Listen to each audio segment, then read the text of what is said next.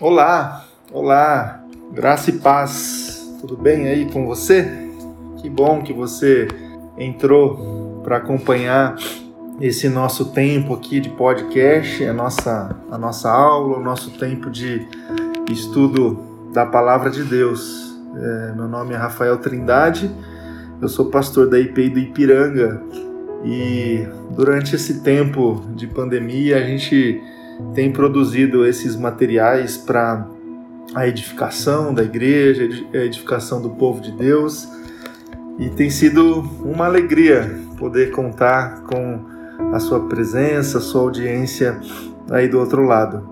É hoje, no início desse mês de outubro do ano de 2021, a gente vai iniciar uma nova série é, de estudos aqui é, na, no formato de podcast. A gente vai começar a estudar a carta de Tiago, essa carta que consta é, no Novo Testamento das Escrituras Sagradas e que traz para a gente desafios diretos, objetivos, é, práticos que a gente precisa absorver e assumir na nossa caminhada de vida cristã diante dessa empreitada que está diante de nós, para que a gente consiga obedecer, crescer, receber a edificação do Senhor, praticando, sobretudo praticando a, a palavra a palavra de Deus. A carta é, de Tiago ela difere das outras cartas do Novo Testamento pelo seu estilo, pelo seu conteúdo, pela sua apresentação ela demorou para ser incluída no cânon do Novo Testamento. O reformador Martinho Lutero, por exemplo, descreveu a carta de Tiago como sendo uma epístola de palha. Ele tinha muita dificuldade com a carta né, de Tiago das Escrituras Sagradas. Mas todos que, confiando na sua inspiração divina e no fato que é a palavra de Deus, serão e são ricamente compensados pela meditação e aplicação à vida das palavras que a gente encontra nessa, nessa carta. O, o, o Agostinho confessou é, para Deus o que as tuas escrituras é, dizem, tu dizes. O, o filósofo Soren Kierkegaard também tinha Tiago como a sua, a sua escritura predileta. Ainda sobre é, informações introdutórias da carta, da, da, carta de Tiago, sobre os destinatários. Né? Os destinatários eram evidentemente judeus convertidos a Cristo que naquela época viviam dispersos por todo mundo. É, todo mundo conhecido. A descrição deles como as doze tribos dispersas entre as nações reflete a maneira pela qual os escritores judeus falavam do Israel escatológico, uma vez que deixaram de existir as tribos do norte quando foram misturadas com é, o mundo o mundo gentil. É, e hoje, além dessas informações introdutórias, a gente vai começar pelo início dela, pelo capítulo 1 é, aqui da carta da carta ao Tiago até o versículo 16 ali, Tiago, capítulo 1, do primeiro verso até o versículo 16. Eu vou ler esse texto para a gente retomar e relembrar aqui essa passagem que diz assim: Tiago, servo de Deus e do Senhor Jesus Cristo, as doze tribos dispersas entre as nações, saudações. Meus irmãos, considerem motivo de grande alegria o fato de passarem por diversas provações, pois vocês sabem que a prova da sua fé produz perseverança, e a perseverança deve ter ação completa, a fim de que vocês sejam maduros e íntegros, sem que falte a vocês coisa alguma. Se algum de vocês tem falta de sabedoria, peça a Deus que a todos dá livremente, de boa vontade, e lhe será concedido. Peça, porém, com fé, sem duvidar, pois aquele que duvida é semelhante à onda do mar, levada e agitada pelo vento. Não pense tal pessoa que receberá coisa alguma do Senhor, pois tem mente dividida e é instável em tudo que faz. O irmão de condição humilde deve orgulhar-se quando estiver em elevada posição e o rico deve orgulhar-se caso passe a viver em condição humilde, porque o rico passará como a flor do campo, pois o sol se levanta, traz o calor e seca a planta, cai então a sua flor e a sua beleza é destruída. Da mesma forma, o rico murchará em meio a seus, aos, seus, aos seus afazeres. Feliz é o homem que persevera na provação, porque depois de aprovado receberá a coroa da vida que Deus prometeu aos que o amam. Quando alguém for tentado, jamais deverá dizer estou sendo tentado por Deus, pois Deus não pode ser tentado né, pelo mal e, e a ninguém tenta Cada um, porém, é tentado pelo próprio mau desejo, sendo que esse é arrastado e seduzido. Então, esse desejo, tendo concebido, dá luz ao pecado, e o pecado, após, após ser consumado, gera morte. Meus amados irmãos, não se deixem enganar. Toda boa dádiva e todo dom perfeito vem do alto, descendo do Pai das luzes, que não muda como sombras inconstantes. Por sua decisão, ele nos gerou pela palavra da verdade, a fim de sermos como os primeiros frutos de tudo que ele criou. Grandes é, companhias, grandes empresas gastam bilhões é, em pesquisa, mas ainda não descobriram um remédio, uma pílula que produza a felicidade. Os eruditos pensadores, os estudiosos que escrevem sobre a psicologia ainda não conseguiram responder definitivamente qual é a razão da vida e o porquê da alienação.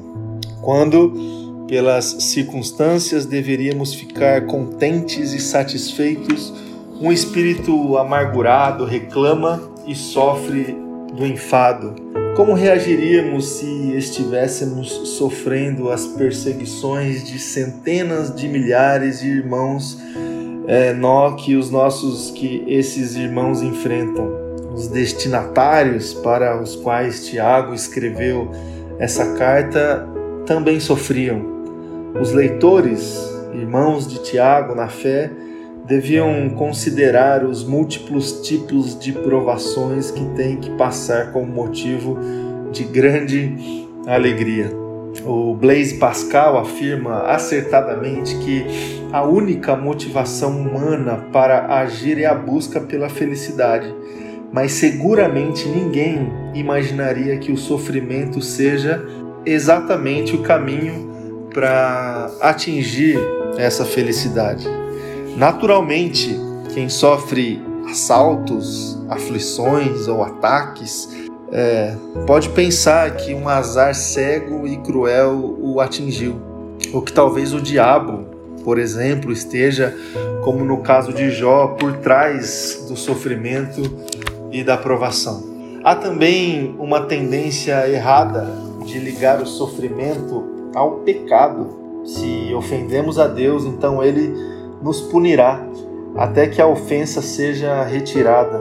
Mas não podemos confundir as consequências diretas do pecado que geram sofrimento como retaliação da parte de Deus. Tiago nos instrui a considerar as provações como motivo de grande alegria por causa do caráter que elas produzem na pessoa que as suporta. O pior não é que devemos apenas considerar motivo de alegria, mas de grande alegria.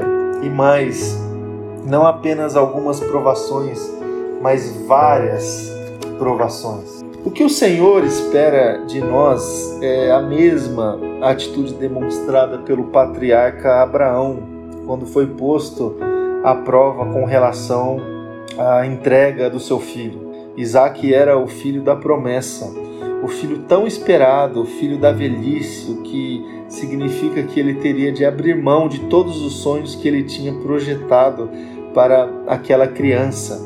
Mas a reação dele foi até surpreendente. Ele confiou que Deus proveria uma resposta para o seu dilema. O que coube a Abraão, ele fez. Obedeceu a palavra do Senhor. Sua fé foi provada e seu teste, como o processo de purificação da prata produziu perseverança. A vida cristã será repleta de dificuldades e de testes. E esses testes não são para nos destruir, nem para destruir a nossa fé, mas para que possamos vencê-los. Não são para roubar a nossa energia, mas para revigorar nossa fé e força naquele que nos chamou e nos equipou para vencer as lutas. Eles não são para nos desanimar, mas para nos motivar e prosseguir. Não são para nos paralisar, mas para nos motivar e continuar no caminho do Senhor. Porque o alvo do Senhor é o nosso amadurecimento, nossa integridade. É triste pensar que muitos de nós sejamos tão relutantes com o crescimento espiritual, ou quando somos a favor, queremos que ele aconteça de forma suave, sem qualquer trabalho, nem dificuldade, nem esforço da nossa parte. Mas a vida cristã nem sempre é assim. A fé que Jesus espera de nós é aquela que confia nele plena e exclusivamente, pois duvidar é o mesmo que colocar Deus no banco dos réus, é questionar seu caráter, é discordar dele, é ter divisão em nossa fidelidade, ou seja, é disputar nossa lealdade entre Deus e algo mais, como, como muitos fazem com Deus e o dinheiro, dividindo-se entre um e outro. E Deus não aceita de forma alguma esse tipo de divisão dentro do nosso coração. O que o Senhor espera de nós é exatamente o contrário ele deseja que sejamos descritos conforme diz o salmista, como pessoas que têm o coração completo, íntegro, sem divisões de lealdade, como está lá no Salmo 119. Pois um coração dividido pertence ao homem perverso. Tudo nessa vida passa, somente Deus permanece para sempre. E por mais que alguém com posses possa ser exaltado diante do mundo, sua posição diante de Jesus é completamente diferente. É preciso que ele mantenha sua perspectiva no caminho certo diante de Deus. Como Jesus disse, todo aquele que a si mesmo se exaltar será humilhado, e todo aquele que a si mesmo se humilhar será exaltado. A grande dificuldade é que nós mesmos não conseguimos acreditar nisso porque temos algo dentro de nós que nos impulsiona a viver em função de conquistas e de ter e possuir posição, posições e bens. Naquela ideia errada de que somos aquilo que possuímos e assim vivemos em função do dinheiro. Existe uma linha divisória muito sutil que precisa ser considerada. Muitos alegam que estão à busca de conquistas materiais porque estão pensando no futuro, sendo prudentes quando na verdade estão vivendo dependentes e escravos da mentalidade que não podem ser como foram nossos pais, que não podem enfrentar as mesmas dificuldades financeiras que eles enfrentaram. Tudo porque aquele estado era humilhante, não queremos agora passar por algo semelhante. Provações, dificuldades, problemas, sofrimento, tribulação, depressão, seja qual for o nome que damos às adversidades e às tragédias da vida, a verdade absoluta é que não é fácil enfrentá-las. O ser humano pode ser forte, inteligente, brilhante ou até mesmo o maior gênio da matemática e ainda assim não estar imune aos dramas da vida. A adversidade não escolhe classe social, baixa, alta, escolaridade, se a pessoa é analfabeta ou se ela tem um título de doutorado, beleza, se a pessoa é bonita, feia, religião, se a pessoa é cristã ou de outra religião, nem o grau de espiritualidade, se a pessoa é fiel, comprometida ou infiel. A adversidade é uma fatalidade, parte de um mundo caído é parte de um mundo que vive no mal, que herdou as consequências da rebelião do primeiro casal que teve o privilégio de ver Deus face a face. Mas, independentemente desse drama que vivemos, nós, como servos do Senhor, podemos experimentar e viver de forma diferente, mesmo diante dos problemas e das provações que o mundo nos prepara. Diante da adversidade, do sofrimento, temos que zelar pela nossa atitude diante de Deus. Não devemos permitir que entremos na murmuração que nos leva ao desespero, mas como o autor de Hebreus escreveu no capítulo 12, devemos suportar as dificuldades como disciplina. Deus nos trata como seus filhos. Ora, qual filho que não é disciplinado por seu pai? Tribulação para o não cristão é punição, mas para o cristão é teste, uma verdadeira prova de amor do Pai. De alguma forma sobrenatural encontraremos força, mudando o nosso foco do problema para a glória aguardada da herança que recebemos no momento prometido. Além disso, é necessário reconhecer a própria limitação do período de sofrimento atual, que é passageiro, mesmo que para muitos de nós algumas horas de angústia pareçam representar uma vida inteira de sofrimento. A constância e a perseverança têm grande valor para Deus. O apóstolo Paulo disse que Deus retribuirá a cada um conforme o seu procedimento. Ele dará vida eterna aos que, persistindo em fazer o bem, buscam glória, honra e imortalidade. Na competição dos jogos, a perspectiva de ganhar o prêmio serve de estímulo para os atletas também para todos os que perseveram na corrida cristã. Apesar das aflições e oposição, Deus oferecerá a coroa da vida. Meu querido, meu irmão, minha irmã, você que está me ouvindo aí do outro lado, que você consiga encontrar força dentro do seu coração, confiança dentro de você, fé em Deus acima de tudo, para que você tenha todas as condições de enfrentar as provações, as tentações, o sofrimento, as dificuldades que estão aí diante de você. Se falta a você, ao seu coração, essa sabedoria da palavra de Deus para conseguir reverter o mal em bênção, a dificuldade num processo de crescimento e aprendizado, se falta a você sabedoria, eu queria convidar você a se colocar diante de Deus e a orar a Deus pedindo essa sabedoria do Senhor. Faça isso, faça isso, se coloque diante de Deus e ore para que Deus alimente o seu coração, para que você tenha todas as condições de praticar a palavra dele nos momentos de dificuldade que são colocados aí no meio da sua caminhada. Que seja assim, faça isso e certamente você vai desfrutar e experimentar milagres do Senhor aí na sua vida, na sua história.